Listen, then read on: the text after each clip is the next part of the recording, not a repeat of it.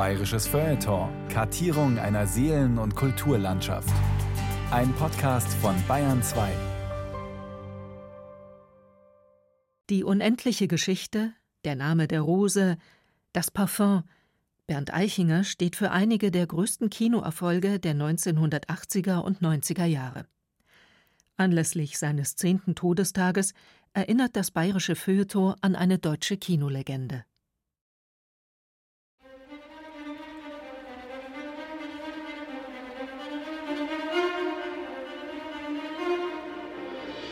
Wollte als Künstler anerkannt werden. Und eins war wichtig, Bernd wollte nicht nur berühmt werden, er wollte reich und berühmt sein. Er hat relativ bald verstanden, dass es immer Stars braucht, um einen Film zu promoten. Er war ja auch ein Meister der Promotion, des Marketings. Und dann hat er beschlossen, da er ja nicht immer einen Star zur Verfügung hatte, sich selber zu einem zu machen, damit der Name Bernd Eichinger und ein Bernd Eichinger Film schon für sich eine Marke war. Also für mich war Eichinger eigentlich Hollywood in Deutschland, in München. So. Und eigentlich für eine gewisse Zeit auch sehr weit weg. Das heißt, dieser Anruf damals mit dem Originalsatz, der Bernd will dich sehen, der hat mich schon erstmal ziemlich erschreckt.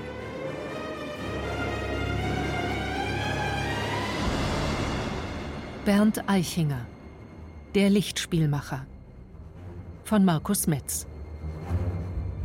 Ich habe den Bernd vor ziemlich genau 50 Jahren kennengelernt in der Filmhochschule. Wir waren ein relativ kleiner Kurs, 10, 11 Leute. Und Bernd trat auf, Sonnenbrille auf, vorgefahren in einem orangenen Kamangia und mit dem festen Vorsatz, mit Film reich und berühmt zu werden. Erinnert sich der Drehbuchautor und Produzent Hermann Weigel. Er war am Anfang leichter Außenseiter, was seinen Filmgeschmack betraf. Er mochte den frühen Polanski, den wir schon alle verachteten. Also er mochte so, wenn Kartelbach kommt und die Kurzfilme. Und er wollte auch so was absurd Komisches machen. Und er hat sich dann wahnsinnig schnell adaptiert und sein erster sogenannter Übungsfilm war dann gleich so ein Überhammer, ein Film mit dem Namen Canossa. Das war dann gleich was ganz anderes, als was Polanski bis dahin überhaupt gemacht hatte, ein Gangsterfilm. Und weil man an der Filmhochschule, erstes Jahr, auch wahnsinnig gerne über Einstellungen sprach. Also nicht über innere Einstellungen, sondern über Kameraeinstellungen. Hat er dann gleich auch die Einstellung gemacht, über die man dann jahrelang an der Filmhochschule redete, einen gigantischen Zoom von dem Hauptdarsteller. Der Zoom zog auf, bis die ganze Landschaft im Bild war.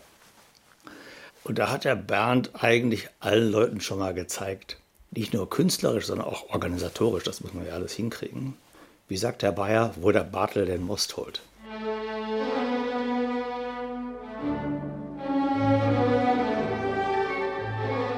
Erster Akt. Beginn und Begeisterung.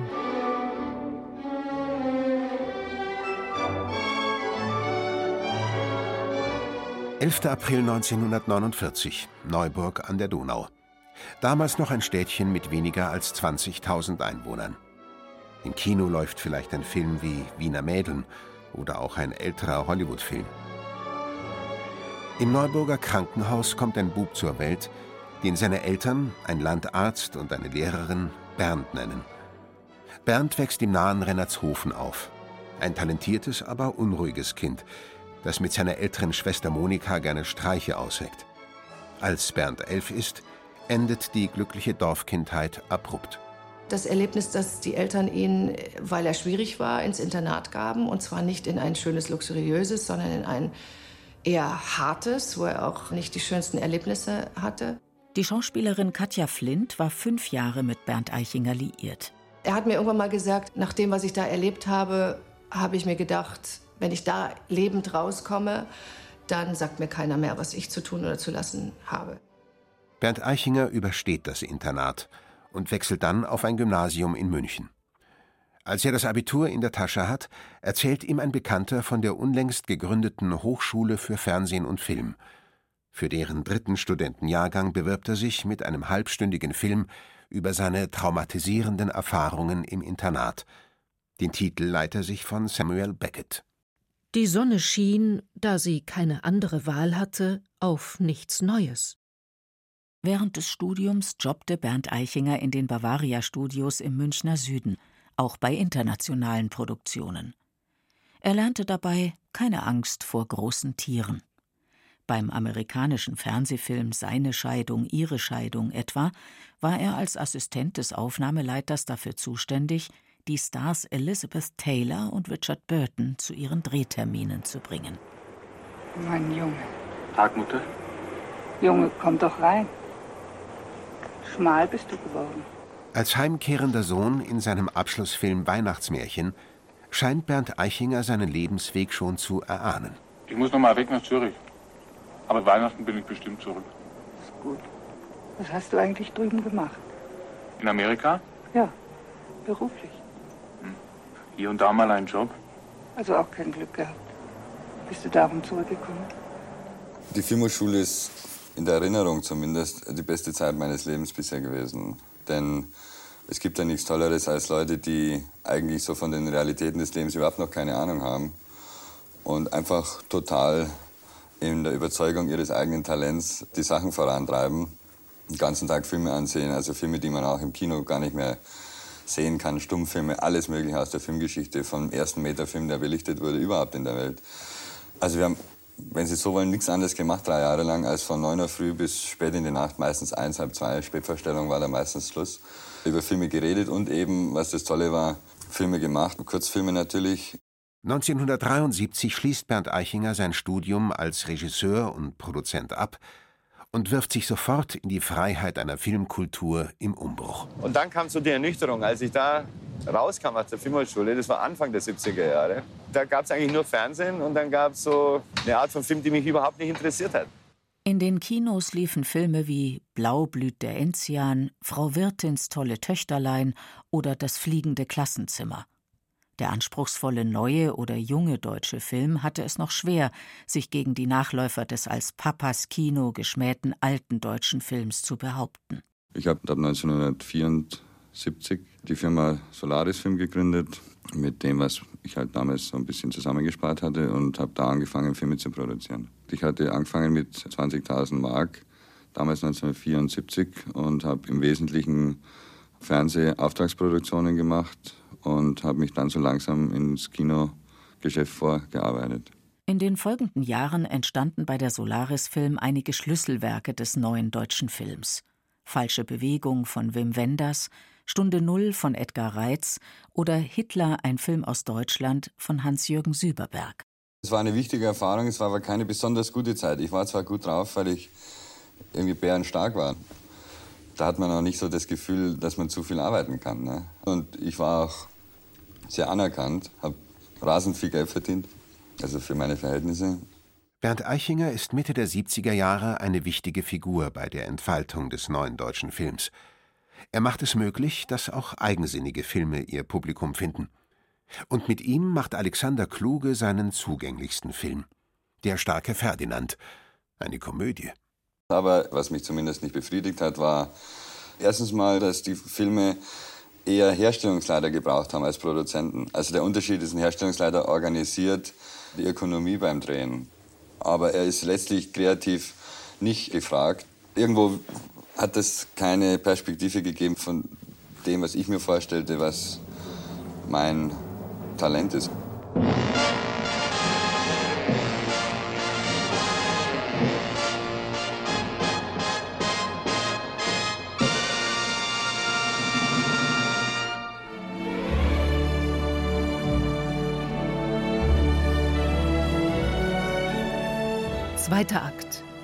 Die Konstantin. Oder aus alt mach neu. 1977 ging eine der großen Verleihfirmen aus der Glanzzeit des deutschen Nachkriegskinos in Konkurs. Die Konstantin Film GmbH hatte die Hollywood-Produktionen von United Artists in die Kinos gebracht. Ins kollektive Gedächtnis brannte sich die Konstantin-Fanfare durch die Karl May und Edgar Wallace-Filme ein. Serienproduktionen wie diese prägten die 60er und frühen 70er Jahre. Papas Kino war nicht bloß der Stoff, der die Filmindustrie am Leben erhielt, es war ein wesentlicher Teil der Bilder- und Kulturgeschichte dieser Zeit. Junge Cineasten hatten dafür nur Spott übrig. Und auch die Filmkritik nahm sich zunehmend heraus, das konventionelle Nachkriegskino offen anzugreifen. Ein typisches Beispiel die verschlafene Tucholsky-Verfilmung Schloss Gripsholm von 1963, die der Kritiker Uwe Nettelbeck so beschrieb. Kurt Hoffmann hat Tucholskys Vorlage alle Unbeschwertheit genommen, ihr erotisches Fluidum zerstört. Alles ist dumpf, in trägem bundesrepublikanischem Wohlstandsmilieu angesiedelt, schmeckt nach Ansichtspostkarten und bürgerlicher Moral. Nach 1968 hatten die Leute keine Lust mehr auf die ollen Kamellen. Die Nachfrage ließ nach. Das bedeutete auch das Ende der Konstantin und eine Chance für Bernd Eichinger. Die Firma wurde ja dann übernommen, kann man sagen, von Eckes, also diesem Likörmann. Ludwig Eckes, Chef des für Eckes Edelkirsch bekannten Getränkekonzerns, wollte mit der Übernahme der Konstantin Konkursmasse ins Mediengeschäft einsteigen. Er hat eigentlich abgewartet, bis die Firma abgesoffen ist, die alte, und hat dann mit derselben Mannschaft in denselben Räumen einfach eine neue Organisation auf die Beine gestellt und wollte da eben durchstarten. Und dann habe ich einen 30 Seiten Brief geschrieben, das war eine Analyse, so wie ich die Situation beurteilt habe. Und das ist ja so ein urwüchsiger Unternehmer gewesen, der also in einer Generation Milliarden Unternehmen geschaffen hat. Und der hat mir gesagt, also gut, du Klugscheißer, wenn du schon so gescheiter herreden kannst, dann mach's doch. Und dann habe ich gesagt, na gut, also ich mache schon, aber ich will einen Teil von der Firma haben. Ich wusste genau, dass mich die Leute für verrückt erklären würden. Ich wusste ganz genau, dass die denken, der spinnt total. Ja? Und die notwendige Konsequenz ist, dass ein Mann, der aus der Ferne das anschaut, der muss mich feuern. Also ich hatte kein Geld wirklich zur Verfügung, ich hatte aber schon ziemlich Vertrauen bei der Bank. Und in der Tat, die haben mir eineinhalb Millionen Mark gegeben. Und damit habe ich 25 Prozent von der damaligen Konstantin gekauft, 1979. Das war eine relativ radikale Phase. Wenn ich denke, dass Aktionen notwendig sind, dann ziehe ich sie durch. Ich meine, wenn Sie mit einem gewissen Anspruch und einer Idee antreten, dann müssen Sie die durchsetzen, dann dürfen Sie es gar nicht anfangen. Damit schlägt Bernd Eichinger ein neues Kapitel der deutschen Kinogeschichte auf. Der klare Gegensatz, hier Papas Kino, da der neue deutsche Film, verschwimmt. Ist das nun die Übernahme eines leicht morbiden Erbes oder wird das ein fundamentaler Neuanfang? Aus irgendwelchen anderen Gründen komme ich in die Abteilung Öffentlichkeitsarbeit der neuen Konstantin. Und ich sehe, wie da Plakate entstanden. Also da wurde nicht ein Künstler engagiert, der sich was ausgedacht hat und das vorgestellt hat, sondern da waren Leute, die normalerweise mit den Kinobesitzern reden oder auch vielleicht mit Journalisten reden die klebten da Plakate zusammen aus den Bildern. Seinen Freund und ehemaligen Kommilitonen Hermann Weigel holt Bernd Eichinger bald als Assistent der Geschäftsführung zur neuen Konstantin-Film, wie die Firma jetzt heißt. Die Fortsetzung einer wundervollen Cineastenfreundschaft. Und ich bin zum Bernd gegangen und gesagt, Bernd, ich glaube, so können wir das nicht mehr machen. Und sagt er, pass auf, Hermann sagt er zu mir, ich muss aufpassen, dass ich immer noch der Freund der Leute bin. Du musst jetzt der Böse sein. Du schreibst jetzt ein Memo, das Wort Memo habe ich da zum ersten Mal gehört. Du erklärst denen, dass das so nicht mehr geht, dass das jetzt alles anders gemacht werden muss. Und das Memo, das schreibst du mir und das schreibst du der Abteilung Öffentlichkeitsarbeit. Und ich habe das Memo mit großem Vergnügen geschrieben und die Stimmung in der Abteilung Öffentlichkeitsarbeit, die sank natürlich gleich auf Null, wo wir eine diebische Freude dran hatten, weil wir hatten gemerkt, wir hatten irgendwie ganz recht. Und so ging das halt immer weiter. Also man musste tatsächlich Kämpfe ausstehen. Was den Verleih angeht, beweisen Bernd Eichinger und Hermann Weigel ein bemerkenswertes Gespür für den Zeitgeist. Man verlieh Filme wie George A. Romeros Zombie, John Carpenters Die Klapperschlange oder John Milius Conan der Barbar. Drastische Actionfilme, die die nächste Kinogeneration genauso prägten wie die Edgar Wallace und Karl May-Filme die vorherige. Neu sind nicht nur die amerikanischen Filme, die die neue Konstantin jetzt in die Kinos bringt. Neu sind auch die Eigenproduktionen, die der gerade 30-jährige Geschäftsführer Bernd Eichinger plant. Es soll nicht mehr nur um ein paar schöne Stunden gehen, die man im Kino verbringt, wie es die alte Kinowerbung versprochen hat. Das Konzept in Kurzem war einfach, dass man statt einer Fülle von mittelmäßigen und kleinen Filmen versucht, auf Eventfilme zu gehen und dafür eben dann mehr Geld auszugeben und den ganzen Stadt einfach wegzuschmeißen. Mit Bernd Eichinger wurde aus dem Konstantin Filmverleih eine neue deutsche Filmfabrik. Sein erster Versuch war 1981 Christiane F. Wir Kinder vom Bahnhof Zoo. Und da konnte man sehen, was denn Bernd ausmacht. Also ich glaube, als wir darüber redeten, dass das Ding jetzt in die Produktion geht, da waren schon eine Million Bücher verkauft in Deutschland. Das Buch war in der ganzen Welt verkauft. Trotzdem, innerhalb der Branche galt das Projekt als gar nichts. Ich war damals dann schon bei der Konstantin. Also alle Filme, die auf dem Programm der Konstantin waren, von jedem Film gab es da eine Einschätzung, wie viel die einspielen würden. Und ganz unten, der allerschlechteste Film in der Einschätzung der Branche, war Christiane F. für Kinder vom Bahnhof Zoo.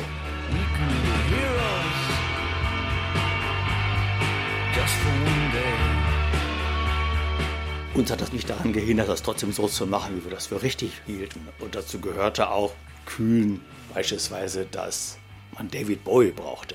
Den brauchte man einfach. Und ich hätte den ins Drehbuch geschrieben und Bernd sagte, meinst du, wir brauchen den wirklich? Meinst du nicht, wir können den durch jemand anders ersetzen? Da sage ich, nein, das Idol der Kids in Berlin war einfach David Bowie. Da kannst du nicht jemanden anderen nehmen. Wen willst du nehmen? Irgendjemanden aus München oder was? Was den David Bowie dann übrigens auch selber überzeugt hatte. Und Bernd ließ das dann auch einfach zu. Das heißt, wir hatten angefangen, den Film zu drehen, obwohl wir David Bowie, der als David Bowie auch im Drehbuch stand, noch gar nicht hatten. Das hat er mir dann überlassen.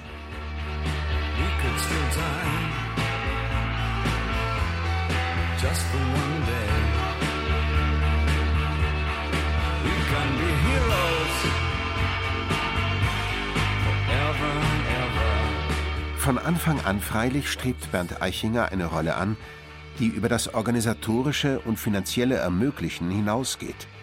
Er will ein kreativer Produzent sein.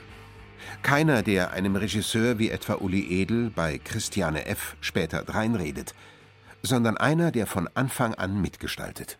Dreinreden würde ja bedeuten, dass eine Konzeption da ist und man sich äh, mit dieser Konzeption auseinandersetzt und in diese Konzeption reinpfuscht. Das ist so ja nicht, sondern ich entwickle mit dem Regisseur zusammen die Konzeption.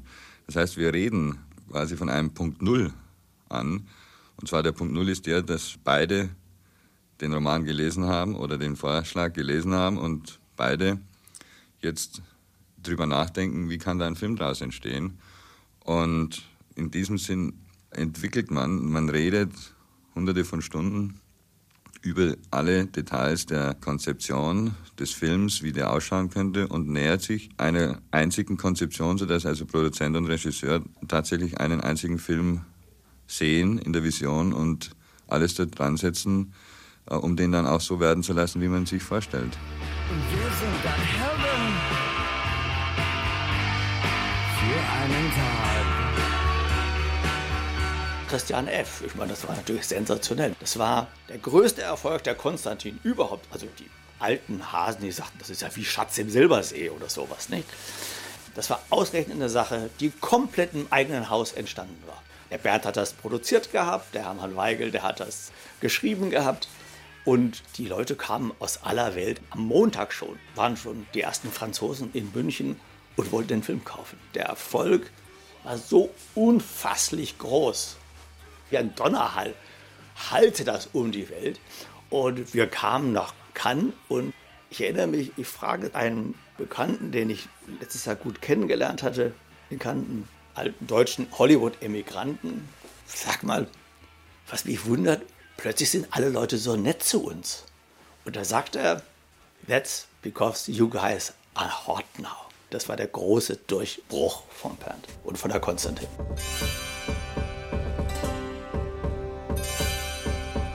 Dritter Akt. Der Prinz von München.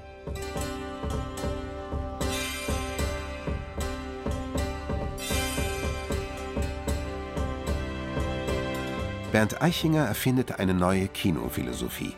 Das Lichtspiel als möglichst totales Ereignis. Und er selbst verkörpert dieses Konzept auch perfekt. Diese Mischung aus ewig spielendem Kind und glamourösem Tycoon. Das Image eines Goldjungen der heute mit amerikanischen Studiobossen speist und morgen wieder der Spezi von Künstlern und Handwerkern des Films ist. Diese Mischung passt so gut zum München dieser Jahre wie Umberto Ecos Bestseller Der Name der Rose zum Konzept der neuen Konstantin. Eventfilme für viel Geld. Das hieß natürlich auch, dass sich die Aktivitäten der neuen Konstantin international ausweiten mussten. So betrugen zum Beispiel 1984 für die unendliche Geschichte die Herstellungskosten 60 Millionen D-Mark. Große Filme können ja nicht nur aus Deutschland finanziert werden, also über die Filmförderung, über die Fernsehanstalten oder sowas, sondern dadurch, dass die Filme in der ganzen Welt vorverkauft werden. Und dieselben Leute, die kamen dann nach München und sagten, ja, sie finden das Buch jetzt ganz gut, das neue, und boten dann auch, weiß ich, glaube ich, 11 Millionen Dollar an. Und nein, dachten wir, das reicht uns nicht. Wir brauchen 15. Das sagen die. Hm. Und dann wir haben das gespielt wie Schauspieler, kamen wir uns vor. Wir haben ja nicht gesagt, dass der Wolfgang Petersen schon da drin ist. Wir haben gesagt, nein, das ist dann die Kugel, die, die behalten wir noch. Das ist dann das letzte Trumpf, was wir ausspielen. Jetzt hatten die viel Geld mit dem Boot verdient gehabt. Der war in Amerika draußen und war ein großer Erfolg, vier Oscar-Nominierungen und sowas. Und dann sagte der Bernd, also wenn das jetzt nicht der Helmut Dietl, den ihr nicht kennt und vielleicht auch nicht mögt, macht, sondern zum Beispiel der Wolfgang Petersen. Wie viel würdet ihr dann mehr zahlen etwa? Da sagten die, ja klar, dann zahlen wir 15. Und dann sagte der Bernd, okay, dann rufe ich den einfach mal an. Und dann ist er wirklich rausgegangen aus dem Büro, hat eine Zigarette geraucht, ist zurückgekommen, hat gesagt, ich habe mit ihm gesprochen, der macht's. Da haben wir gesagt, okay, 15 Top-Tier Gilt. Was ist das? Ein Sandkorn. Alles, was von meinem großen Reich übrig ist. Phantasien existiert wirklich nicht mehr? Ja. Dann ist alles umsonst gewesen? Nein, im Gegenteil. Phantasien kann wieder ganz neu entstehen. Aus deinen Träumen und Wünschen, Bastian. Unter der Vielzahl von Dingen, die jeden Tag an einem vorbei rauschen, gibt es eben ganz bestimmte Stoffe, die knallen einem buchstäblich gegen das Gehirn. Ne? Ich glaube, das ist die Voraussetzung überhaupt, was anzupacken ist, dass es einem selber fasziniert. Ne? Also es ist ein ganz weit verbreiteter Irrtum anzunehmen, dass man etwas anderes als seinen eigenen Geschmack ansetzen könnte bei der Frage, was kommt beim Publikum an. Ich bin der erste Zuschauer meiner Filme und ich bin derjenige, der den Stoff aussucht. Das heißt, bei mir muss ein Buch oder eine Erzählung oder was auch immer erstmal eine große Faszination auslösen oder sagen wir ein Herzklopfen auslösen. Es muss mich persönlich packen und dann kann ich davon ausgehen, dass es eventuell, wenn es gut gemacht wird, eben auch nicht nur mich, sondern eben eine größere Anzahl von Leuten anspricht. So entstehen die Dinge. Worauf Bernd Eichinger so alles kommt in dieser speziellen Mischung aus begeistert spielendem Kind und genau kalkulierendem Geschäftsmann, das hat mit seinem Gespür für Ereignisse in der Kultur und im Pop seiner Zeit zu tun.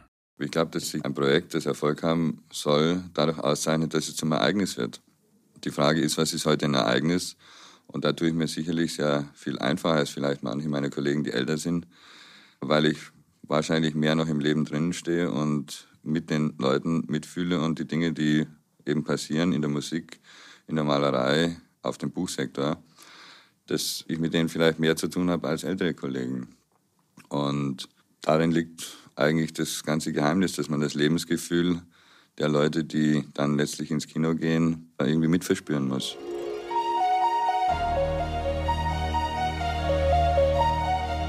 Wie Bernd Eichinger interessiert sich das Publikum in den 80er Jahren für Glanz und Elend der Kinder vom Bahnhof Zoo nach dem Lebensbericht der Christiane F., für Michael Endes Fantasy-Träume, für Umberto Ecos Mittelalter-Kriminalstück Der Name der Rose. Wollt ihr dem Teufel abschwören und annehmen Jesus Christus als euren Herrn und Heiland? Der Teufel, dem ich abschwöre, bist du! Ihr könnt sie alle verbrennen.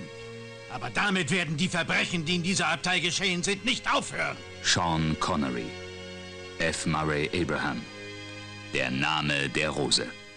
Ein Film von Jean-Jacques Arnaud, produziert von Bernd Eichinger. Nach dem Namen der Rose war der Bernd sowas, was ich immer den Prinz von München nannte. Bernd hatte immer so die Vorstellung gehabt, der ideale Produzent, der arbeitet nicht im Büro. Der ideale Produzent, der arbeitet am Pool. Und er hat alles, was er braucht, so in einem Kalender drin. Handys gab es damals noch nicht und Bernd hat übrigens auch nie eins besessen, bis an sein Lebensende keins besessen. Und vom Computern wusste er auch nichts, auch bis zum Lebensende nicht. Und diese Vorstellung hat er, weil in München kann man sein Leben recht schlecht am Pool verbringen. Also er kam relativ spät ins Büro, ging relativ früh in der Regel. Das war nach Namen der Rose dann, wo er auftauchte, der King war. Und dann ging er so um 5 Uhr spätestens, außer es gab irgendwas Schwieriges zu erledigen, wofür man im Büro sein musste, ging er erstmal ins Schumanns. Im Schumanns hat er sich feiern lassen. Anschließend ging es vom Schumanns in die Romagna Antica.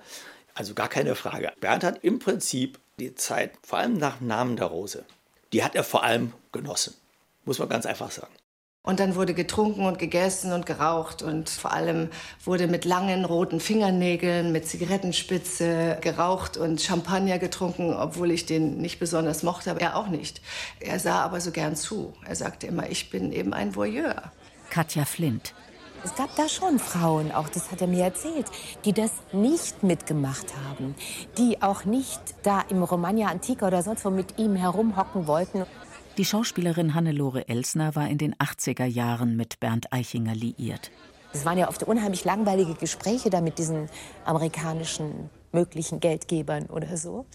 Aber ich wollte ihm helfen. Da war ich auch wirklich sportlich. Ja? Also da wollte ich ihn nicht im Stich lassen. Der Bernd Eichinger schmeißt so wahnsinnig gern Gläser aus lauter Lebensfreude. Und manchmal habe ich schon gedacht, also jetzt ist er mal aus dem Alter raus. Andererseits macht er es eigentlich nur da, wo man ihn kennt und die das schon wissen, dass er gern Gläser schmeißt. Er schmeißt sie immer so hinter sich. Aber ich habe manchmal das Gefühl gehabt, so, es müsste vielleicht nicht unbedingt sein weil dann doch viele andere Leute gucken und es wirkt dann immer so ein bisschen, als würde man eine Show abziehen. Er meint es dann gar nicht so in dem Moment, aber mir war es dann schon ein paar Mal ein bisschen peinlich und ich habe immer versucht, ihn dann zu zügeln und zu sagen, Bernie, bitte. Gläser schmeißen. Das ist ebenso eine von Bernd Eichingers Rockstar-Attitüden. Der rebellische Lausbub. Einer, der immer wieder zurückkehren muss zu Gesten der Befreiung und zu einer trotzigen Freude am Leben, die man oft auch in seinen Filmen zu spüren meint. So unterschiedlich sie auch sein mögen. In einem typischen Eichinger-Film setzt sich die Lust am Leben gegen Düsternis und Gefangenschaft durch. Eine Geschichte in unendlichen Variationen. Beinhard wie ein Rocker, Beinhard wie ein Shopper, Beinhard wie ein Flaschbier, Beinhard geht das ab hier. Wie Bernd Eichinger interessiert sich das Publikum in den 90er Jahren für schnelle Autos und voll normal, für Sex und für bewegte Männer. Vor allem, wenn es dabei schrill oder grotesk zugeht, wie in den Animationsfilmen um den friesischen Bier- und Motorradfan Werner oder in den Komödien mit Tom Gerhardt. Ey, bodenlos stark, ey, ohne Ende geil, ey. Boah. Was machen wir jetzt? Gute Frage. Ey, pass auf. Wir spulen einfach zurück und gucken nochmal. Na, wir wissen doch jetzt schon, wie er zu Ende geht. Ist doch egal, wir spulen einfach noch zurück an die geilen Stellen. Oh, na Tommy, bitte, das machen wir doch schon die ganze Zeit. Also für mich war Eichinger eigentlich Hollywood in Deutschland, in München. So. Und eigentlich für eine gewisse Zeit auch sehr weit weg. Das heißt, dieser Anruf damals mit dem Originalsatz, der Bernd will dich sehen, der hat mich schon erstmal ziemlich erschreckt. Michael Bulli-Herbig, Autor, Regisseur, Produzent und Darsteller. Das erste Treffen war, nachdem er Erkan und Stefan gesehen hat, den Trailer. Und ich bin in diesen Raum gegangen und ich war fast geblendet von diesen ganzen Filmpreisen in seinem Büro. Ne? Und da saßen so ganz viele Leute um ihn rum. Dramaturgen, Lektoren, Producer, was auch immer. Und ich bin halt ganz brav die Reihe abgegangen und habe mich bei jedem so mit Herbig vorgestellt. Ich gesagt, Herbig, Herbig, guten Tag, Herbig. Und dann kam, und dann kam der Bernd und ich war so erschrocken, dass ich gesagt habe, Eichinger. Und, und in dem Moment wurde mir richtig heiß, weil ich dachte mir, es hat eigentlich jeder gehört, es muss jeder gehört haben und keiner sagt aber was. Und das hat aber auch dazu geführt, dass ich mich ein bisschen entspannt habe und gedacht habe, naja, schlimmer kann es nicht mehr kommen. Seinen Riesenerfolg Der Schuh des Manitou konnte Michael Bulli-Herbig erst realisieren, nachdem Bernd Eichinger mit der Zusage, den Film zu verleihen, die Finanzierung gesichert hatte. Kurz vorm Schuh des Manitou gab es ja auch mal diesen Ballermann-Film. Und als wir die Szene für den Schuh des Manitou nachgedreht haben in der Lore, habe ich ihm die Szene geschickt. Ich habe sie ihm beschrieben. habe ihm auch ein Storyboard dazu gemacht, damit er sich das vorstellen kann. Und dann rief er mich an und meinte, sag mal, magst du nicht kotzen lassen? Dann sage ich, wie, was soll ich machen? Ja, der, der Winnetouch, der hängt doch da hinten an der Lore dran, der lass ihn doch kotzen. Dann sage ich, nee, äh, wieso soll ich, wieso soll ich da? Und dann war er total begeistert und hat gesagt, ja, das habe ich beim Ballermann auch gemacht und das war so lustig und die Leute haben geschrien. Und, und dann sage ich, ja, aber das ist ein anderer Film. So, ne? Der hat mich, glaube ich, noch zweimal, sowohl nachdem wir es gedreht haben, als auch nachdem wir im Schneiderraum waren, immer noch gefragt, magst du nicht doch kurzen lassen? Und ich habe immer so gesagt, Bert, bitte, ich, nein, lass es. Aber selbst darüber hat er sich amüsiert, dass er mir so auf die Nerven gegangen ist.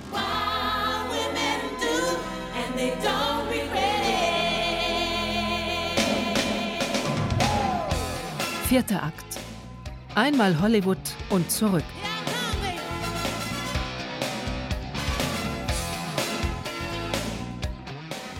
Wenn man den Sunset Boulevard rauf und runter fährt und seine Filme dort auf dem Billboard sieht, das ist natürlich schon irgendwo ein Gefühl, das lässt einen nicht kalt und das wäre ja auch schrecklich, wenn es das täte. Äh, wobei, das darf man nie als vordergründiges Argument durchgehen lassen, weil das würde dann zwangsläufig dazu führen, dass man sich nicht mehr fragt, welche Filme man gut findet, sondern man würde fragen, welche Filme haben denn so die größte Chance, auf dem Billboard zu stehen. Und damit würde man schon bestimmt den ersten Schritt in die falsche Richtung machen. 1990 übergab Bernd Eichinger das Tagesgeschäft der Konstantin an Hermann Weigel und siedelte nach Los Angeles über.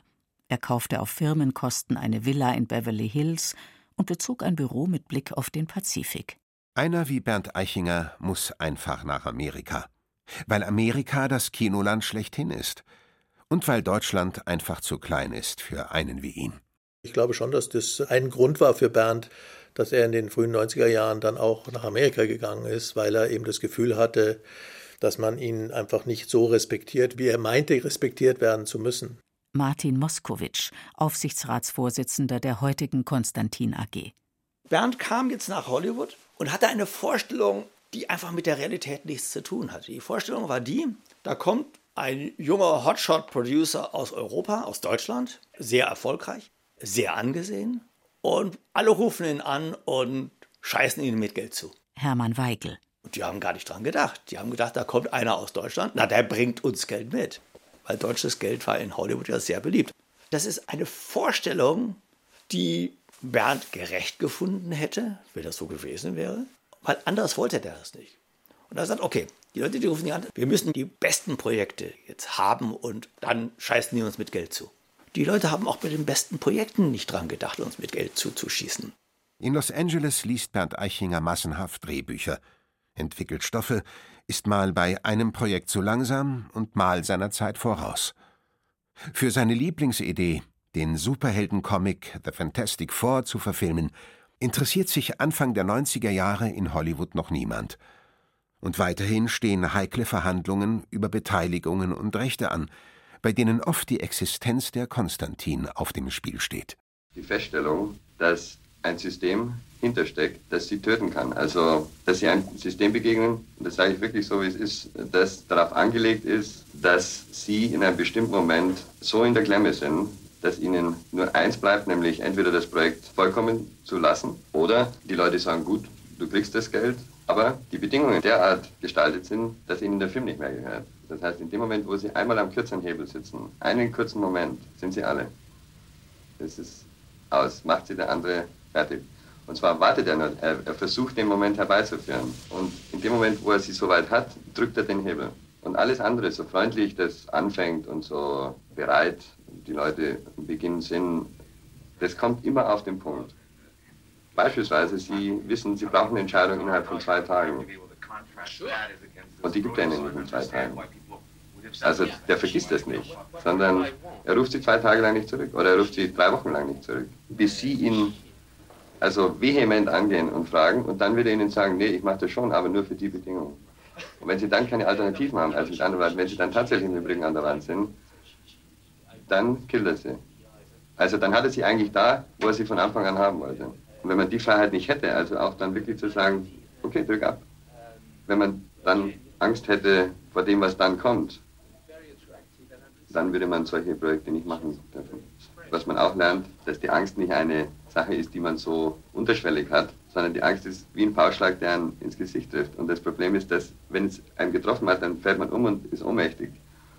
Und man hat noch ganz hinten im Hinterkopf, wenn ich jetzt bei neun nicht wieder oben bin ja, und wieder klar im Kopf bin, dann ist es das aus. Bernds Leben ist ein wilder Ritt auf der Rasierklinge. Katja Eichinger war 35, als sie 2006 den 57-jährigen Bernd Eichinger heiratete. 2012 veröffentlichte sie eine Biografie über ihn. Er stand permanent am Abgrund, das ist das Erstaunliche. Und dadurch hat er aber auch sehr intensiv den Moment gelebt. Und deswegen hat man sich in seiner Gegenwart auch so am Leben gefühlt. In München steht die Firma immer wieder vor dem Bankrott. Und Fernsehmogul Leo Kirch, der bei der Konstantin eingestiegen ist, will vor allem billige Filme für seine Privatsender kaufen oder produzieren lassen. Während seiner vier Jahre in Hollywood fungierte Eichinger gleichzeitig als Produzent internationaler Konstantin-Projekte wie Salz auf unserer Haut oder Das Geisterhaus.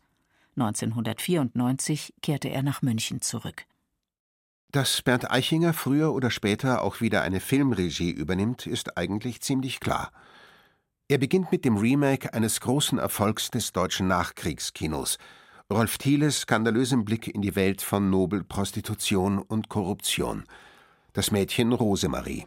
Drehbuch, Regie und Produktion Bernd Eichinger. Also ich bin wirklich getragen worden von ihm. Und ich habe auch das Gefühl gehabt, dass es den anderen Darstellern auch so ging.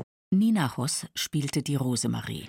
Also er hatte eine unglaubliche Liebe zu seinen Darstellern und zu den Figuren und zu der Geschichte.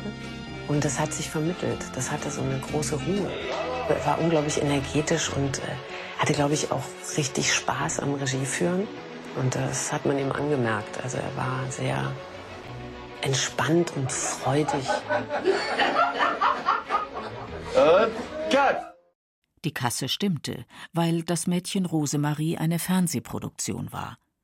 Die Kritik lobte die Leistung von Hauptdarstellerin Nina Hoss, warf dem Film aber vor, auf Oberflächlichkeit getrimmt zu sein.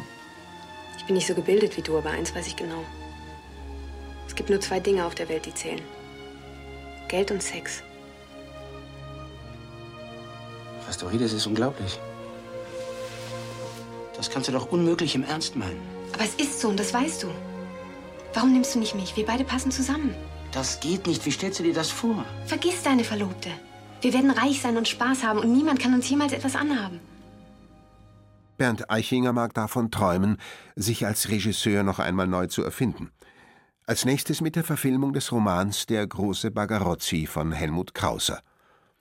Die Frage, ob einer ein großer Künstler, ein Blender und ein armer Teufel zugleich sein kann, stellt der Film seiner Hauptfigur und der Regisseur vielleicht auch sich selbst. Mit Till Schweiger in der Hauptrolle bleibt die Antwort vage. Mein Name ist auch nicht Stanislav Notch. Beziehungsweise ist das nur eins der vielen Pseudonyme, unter denen ich unterwegs bin. Nicht nur hat er eine pathologische Fixierung auf die Person der Maria Callas, er hält sich für den Leibhaftigen. Wer sind Sie denn nun also? Der Teufel. Was man so nennt. Er hält sich für den leibhaftigen Teufel. Warum haben Sie das nicht gleich gesagt? Sie hätten mich für verrückt erklärt. Aber dafür bin ich doch da. Es ist eine Sache zu sagen, ich will jetzt Regie machen, was mir nie so theoretisch in den Sinn gekommen ist. Die Entscheidung war eigentlich in dem Moment gegeben, also jetzt bei Mädchen Rosemarie, als ich das Drehbuch geschrieben habe. Da war das dann so, dass ich dachte, das macht jetzt wenig Sinn, das jemand anders zu geben, weil es ein sehr persönlicher Ansatz von dem Stoff war. Und das ist hier beim großen Bagarozzi genau dasselbe. Also es war nicht die Idee, Regie zu machen, am Anfang gestanden, sondern es stand der Stoff am Anfang, den ich gelesen habe, der, sagen wir mal, mich sehr stark persönlich interessiert hat, weil er aus meiner Sicht eine ganz explosive Mischung von, von vielen Dingen ist, die mich sozusagen in meinem autobiografischen Bereich interessieren. Und da habe ich mir gedacht, okay, jetzt will ich das mal versuchen. Jetzt mache ich das mal.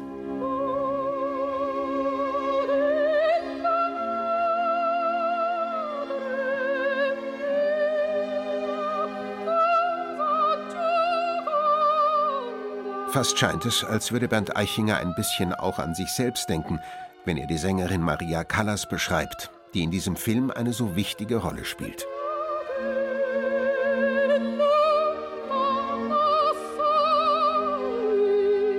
Die Callas ist ein wesentlicher Aspekt in der ganzen Geschichte. Aber eigentlich mehr jetzt nicht so sehr die Person, sondern wenn Sie die Callas singen und wenn man dafür Verständnis hat, dann merkt man, dass sie bei jeder Arie, sagen wir, Lebensenergie verbrennt. Und man weiß, und das ist ja auch das Anrührende, also Sie wissen, das kann nicht gucken. Also jemand, der so singt, der ist kaputt nach einer gewissen Zeit. Diese Energie kann kein Mensch lange halten. Und das fasziniert mich an der Sache. Im gleichen Jahr, 1999, als der große Bagarozzi in die Kinos kam, ging die Konstantin Film an die Börse. Ein wichtiger Schritt für die Firma, kein glücklicher für Bernd Eichinger. Also der Schritt an die Börse und der Schritt zur Aktiengesellschaft war, wie man so schön sagt, unumgänglich. Alle unsere Konkurrenten hatten das schon gemacht. Martin Moskowitsch, Konstantin AG. Ich glaube, dass Bernd dann die ersten Jahre war ja Vorstandsvorsitzender der Gesellschaft. Und da gab es sehr, sehr viele Sachen, die ihm überhaupt keinen Spaß gemacht haben. Von Investors Relations, Jahresversammlungen, was weiß ich was alles. Bernd gehörte in diese Welt einfach nicht rein. Also man merkte das schon. Also Hauptversammlung Konstantin, also Aktionärshauptversammlung. Bernd vorne leitet die Versammlung und das geht einfach nicht. Das hat dann der Fred Kogel übernommen, der glaube ich dann damals schon Aufsichtsratsvorsitzender, weil ich das richtig in Erinnerung habe. Also der hat das einfach übernommen. Schon so simple Sachen, für die war Bernd nicht gemacht. Was ihm aber wahnsinnig geholfen hat, war, dass natürlich mit der Gründung der Aktiengesellschaft die Geldsorgen auf einmal los waren. Bis dahin war die Konstantin eigentlich immer am Rand der Pleite. Immer. Die Aktiengesellschaft war die Rettung der Konstantin, gar keine Frage. Und war so gesehen auch die Rettung von Bernd vielleicht. Fünfter Akt. Der Eichinger Touch.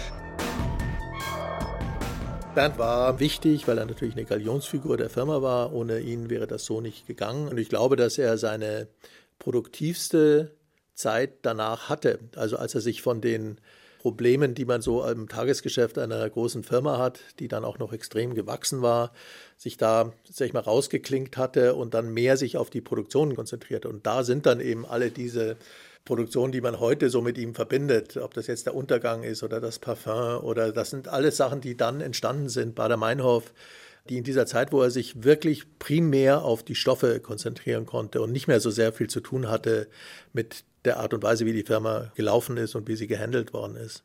Die Filme spiegeln das Interesse Bernd Eichingers für Geschichte und Zeitgeschichte wider. So gelangt er konsequenterweise an die schwierigste und dunkelste Gestalt der deutschen Geschichte, Adolf Hitler. Niemand erwartet von ihm einen analytischen Filmessay. Er will auch aus diesem Stoff machen, was er immer macht. Pures Kino. Nachricht von Keitel. Erstens, Spitze Wenk liegt südlich Schwilosee fest. Zweitens, 12. Armee kann daher Angriff auf Berlin nicht fortsetzen. Drittens, 9. Armee mit Masse eingeschlossen. Mein Führer, wir brauchen eine Anweisung für den Fall, dass die letzten Munitionsreserven aufgebraucht sind. Ich werde niemals kapitulieren, niemals. Ich untersage Ihnen, wie jedem anderen Truppenführer, die Kapitulation. Mein Führer, bewahren Sie Ihren Glauben an den Endsieg.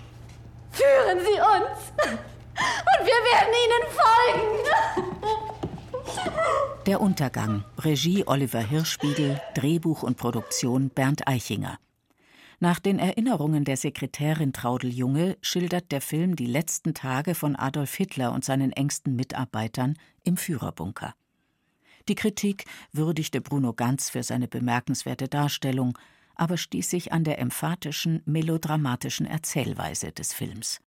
Leicht macht es Bernd Eichinger sich selbst und seinen Kritikern nie. Sein Erfolg als Produzent beruht auf drei Säulen. Die eine ist die Verfilmung von Bestsellerromanen. Kein so todsicheres Geschäft, wie man denken mag. Denn mit der Bekanntheit wächst ja auch die Erwartung beim Publikum. Und mit dieser wiederum steigen die Kosten. Die zweite sind, sehr zeitgemäß, Filmversionen von bekannten Pop- und Comicserien wie TKKG, Werner oder Fantastic Four, sowie die Filmserie nach dem Zombie-Horror-Computerspiel Resident Evil. Und die dritte Säule der Eichinger Produktion ist das, was man meistens in einer Mischung aus Abfälligkeit und heimlichem Vergnügen Trash nennt. Meist Komödien von, sagen wir mal, nicht besonders feinfühligem Humor. Trash ist klasse. Also ich meine, es gibt eine Anzahl von, von Ansätzen, die mit so einem gewissen Gefühl von Political Incorrectness umgehen. Und das liebe ich. Also andere Leute sagen, das ist geschmacklos und das müssen ja nicht alle Leute toll finden. Das ist mir egal. Ich finde, ich habe viel Spaß damit. Und auch da darf man nicht alles in einen Topf werfen. Aber sagen wir, dieses Spiel mit einer gewissen Art von Anarchie oder Political Incorrectness, das finde ich schon ganz witzig. Also das mache ich auch gern. Also ich würde es nicht dauernd machen wollen, aber so in Abständen finde ich das eine sehr angenehme Tätigkeit. Und wenn er jetzt also eine Haut drauf Komödie gemacht hat, dann war das ein Genrefilm, genauso wie ein Drama oder ein Thriller. Michael Bulli-Herbig. Und das hat ihn ja auch ausgezeichnet, dass er da offen für alles war und dass er erstmal per se sich da nicht irgendwie für was Besseres gehalten hat, sondern er wollte große Filme machen, er hat Kino geliebt und er wollte Filme fürs Publikum machen. Und das kann man nicht hoch genug anrechnen, finde ich. Ballermann 6. Auf der Suche nach dem Sinn des Lebens. Ballermann, da geht doch ab ohne Ende.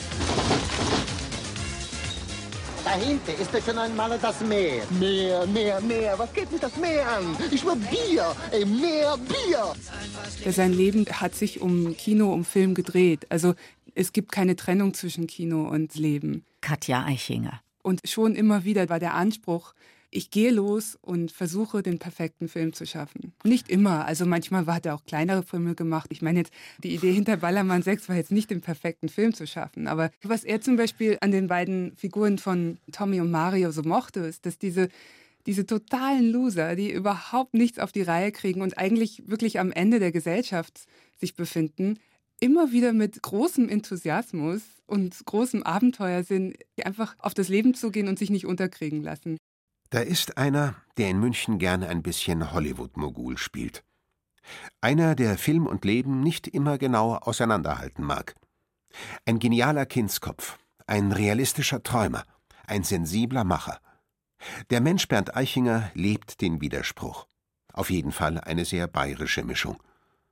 Man könnte auch fragen, in welche Art von Lichtspiel er selbst passen würde. In eine Businesskomödie oder in ein Künstlerdrama. Ein bisschen Citizen Kane und ein bisschen John Doe. Cineastische Sensibilität und gleichzeitig eine heftige Prise von dem, was Feinfühlende wohl schlechten Geschmack nennen. Und neben seinem Gespür für Stoffe und Genres versteht sich Bernd Eichinger auf die Kunst der Vernetzung. So wie er gern bei Regisseurinnen und Regisseuren mit einem Rat oder einer Idee parat ist, so lädt er auch gern andere ein, seine Arbeiten zu begleiten. Zum Beispiel hat mich, und das hat mich total überrascht, der Bernd Eichinger irgendwann mal angerufen und mich gefragt, ob ich mir zum Beispiel mal den Untergang anschauen möchte, als er noch im Rohschnitt war. Oder als wir damals Huibu gedreht haben, das war ja nicht meine Produktion, aber ich war, ich war zumindest da die Titelfigur. Da rief er mich auch an, meinte, ich gehe heute in den Schnitt, magst mitkommen, mich interessiert, was du sagst. Also er war enorm interessiert daran zu hören, was ich zu den Filmen sage und war auch so begeisterungsfähig. Also als zum Beispiel Traumschiff Surprise nach Judas Manitou ins Kino kam und noch erfolgreicheren Kinostart hatte als der Judas Manitou, da rief er mich an und da war er ja auch nur in Gänsefüßchen Verleih. Ne? Aber er hat sich so gefreut und rief an und meinte, jetzt machst du das schon wieder. Das passiert ja wen überhaupt nie. Und der konnte sich freuen, das war unglaublich und das war so ansteckend. Und also ich habe an Bernd am meisten geschätzt, dass er ein totaler Filmmaker war, dass es ihm egal war, ob es jetzt seine Produktion war oder eine andere. Er wollte einfach da helfen und es hat ihm Spaß gemacht, dabei zu sein. Bernd war ein besessener Arbeiter und hat, wenn er sich mal was vorgenommen hat, auch nicht aufgehört, bis er das umgesetzt hatte. Also er war jemand, der sehr, sehr zielgerichtet immer mit seinen Projekten gearbeitet hat. Er war jemand, der instinktiv eigentlich ein gutes Gespür dafür hatte, welche Filme funktionieren können und welche nicht. Und er war darüber hinaus, das wird oft vergessen, ein Unternehmer, der es geschafft hat, über viele Jahre eine Firma wie die Konstantin Film aufzubauen. Bernd Eichinger, das ist brennender Ehrgeiz und Verletzlichkeit. Das immer weiter und die Angst, zu weit gegangen zu sein. Das Bestreben, von allen Seiten gleichermaßen geschätzt und bewundert zu werden, vom Publikum und von den Kollegen, von den Künstlern und von der Kritik. Also der Bernd war grundsätzlich sehr verletzt, was das betraf. Ein Beispiel. Name der Rose kam in Amerika raus. Wir saßen beide in Chateau Marmont und die Kritiken kamen rein. Bernd war fertig, weil das ist ja alles vernichtende Kritiken. Ich schaue mir das an. Ich glaube, es war Newsweek. Wieso? Ist doch prima, sag ich. Ist doch keine negative Kritik. Bernd, Feuer in den Augen. Wo? Ich sage, hier. Werf einen Blick drauf. Lies es. Was? Wo steht hier Meisterwerk? Meisterwerk stand nicht drin. Aber es war eine gute Kritik. Bernd hat sich grundsätzlich nicht nur von der Kritik, sondern überhaupt schlecht behandelt gefühlt. Obwohl er maßlos bewundert worden ist. Aber er wollte halt in allem bewundert werden. Er sollte der größte Frauenheld sein, er sollte die besten Filme machen, er wollte am besten ausschauen, er wollte am häufigsten in der Zeitung stehen. Er wollte wirklich bewundert sein. Er wollte das. Dafür ist er angetreten. Die sonderbare Hassliebe, die die deutsche Filmkritik zu Bernd Eichinger hegt, kommt vielleicht daher, dass mit ihm mit Wucht der Gedanke zurückkehrt, dass Film nicht nur Kunst ist, sondern auch Publikum braucht. Dass man dem Publikum etwas für sein Geld bieten muss und nicht die Sprache des Films mit jeder Arbeit neu erfinden kann. Und dass Erfolg haben nicht unbedingt ein Zeichen von Verrat ist, sondern auch großen Spaß machen kann. All das ist eine Gratwanderung. Der Autor und Regisseur Bernd Eichinger hat kein ultimatives Meisterwerk hinterlassen. Und der Produzent Bernd Eichinger hat ein paar Filme in der Filmografie, die besser der Mantel cineastischer Nachsicht bedeckt. Aber der Lichtspielmacher Bernd Eichinger hat das deutsche Kino nachhaltig verändert. Und ein bisschen auch darüber hinaus. Ich glaube, jeder Mensch, der irgendwie nicht aufgibt, will wissen, was in ihm drinnen steckt. Was steckt in mir drin? Und das hat, glaube ich, gar nicht mal jetzt so wahnsinnig viel mit Eitelkeit zu tun. Hat sicher auch damit was zu tun. Aber es hat mit dem Aspekt was zu tun, was steckt eigentlich in mir drin. Und das zu erforschen, ist natürlich nicht ganz uninteressant. Genauso gut könnte ich sagen, wieso geht der Messmer permanent da auf irgendwelche 8000, da muss er ja nicht hoch. Was treibt denn da hoch? Irgendwas treibt ihn hoch. Und da gibt es beispielsweise bei Hemingway die Geschichte Schnee auf dem Kilimanjaro. Da ist ein Vorwort. Da ist der Kilimanjaro so und so viele tausend Meter hoch. Und man fand oberhalb der Schneegrenze das Skelett eines Leoparden. Man fragt sich, was wollte der Leopard in dieser Höhe? Klar, das ist immer die Frage.